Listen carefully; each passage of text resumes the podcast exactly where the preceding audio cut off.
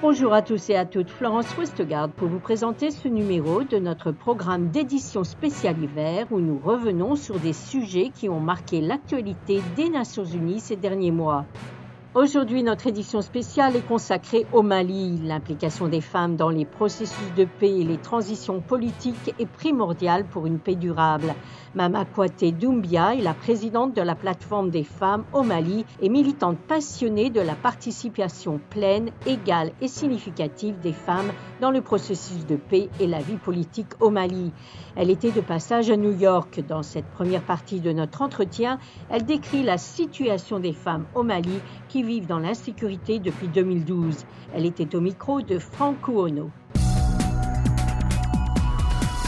J'ai décrit euh, la situation dans laquelle le Mali vit depuis 2012 et particulièrement les femmes et les enfants sont les plus grandes victimes de ce conflit qui a commencé en 2012 et qui perdure encore au Mali. Et ce conflit a commencé avec une rébellion, aujourd'hui nous sommes dans, avec le terrorisme et l'extrémisme violent où les auteurs n'ont pas de visage, n'ont pas de revendication. Ils frappent partout et ils tuent dans la plus grande impunité. Ils violent les droits des femmes et des filles, ils violent les droits des populations, ils brûlent tout sous leur passage, ils tuent partout et avec tous les moyens. Alors je suis venu dire, euh, voilà le cri de cœur des femmes du Mali pour dire à la communauté internationale que nous sommes fatigués. Nous sommes fatigués de cette crise qui perdure, de cette crise, de cette insécurité presque généralisée qui avait commencé par le nord du Mali, qui est aujourd'hui au centre et qui se trouve aujourd'hui presque un peu partout euh, sur le territoire malien.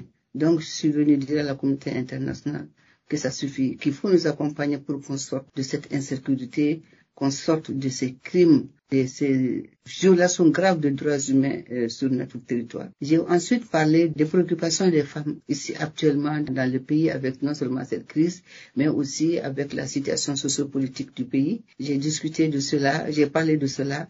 D'abord, qu'est-ce que nous avons fait en tant que femmes? Et d'abord, nous sommes euh, sortis du statut de victime à statut d'actrice et euh, nous avons mené beaucoup d'actions sur le terrain à tous les niveaux, jusqu'au niveau des cercles, des régions du Mali. Nous avons sillonné tout le pays pour parler du rôle et de la place de la femme dans la paix, mais aussi de voir comment elles peuvent contribuer à la vie politique et au développement socio-économique du pays. Donc nous avons fait ce travail et c'est ça que j'étais venu exposer. J'ai aussi parlé aussi des défis que nous avons actuellement. D'abord, le plus grand défi, c'est l'insécurité qui frappe, dont l'ennemi n'a pas de visage et nous voulons vraiment qu'on mette fin à cela. Ensuite, j'ai parlé des besoins sociaux, économiques et culturels que les, femmes ont. Il y a beaucoup de femmes qui ont été réfugiées et déplacées dans le pays avec cette crise de 2012 qui ne sont pas encore de retour, qui sont vraiment dans la plus grande vulnérabilité, la plus grande précarité.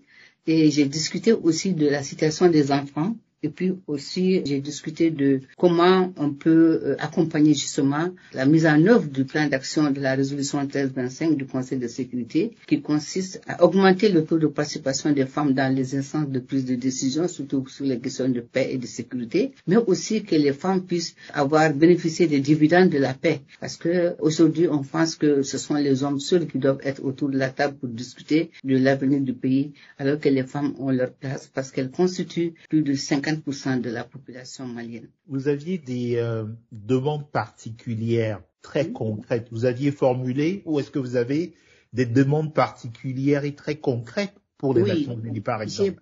J'ai parlé de la problématique du retour des réfugiés et des déplacés internes.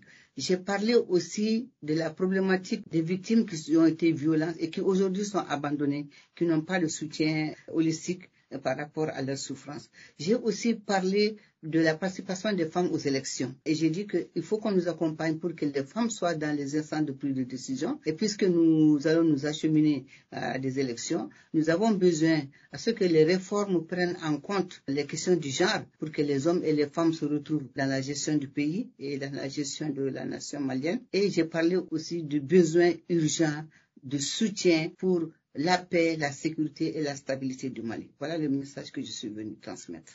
Et c'est ainsi que se termine cette édition spéciale. Vous pouvez retrouver tous nos articles et programmes sur notre site internet, mais aussi sur les réseaux sociaux, Facebook, Twitter et SoundCloud. Merci de votre fidélité et à bientôt.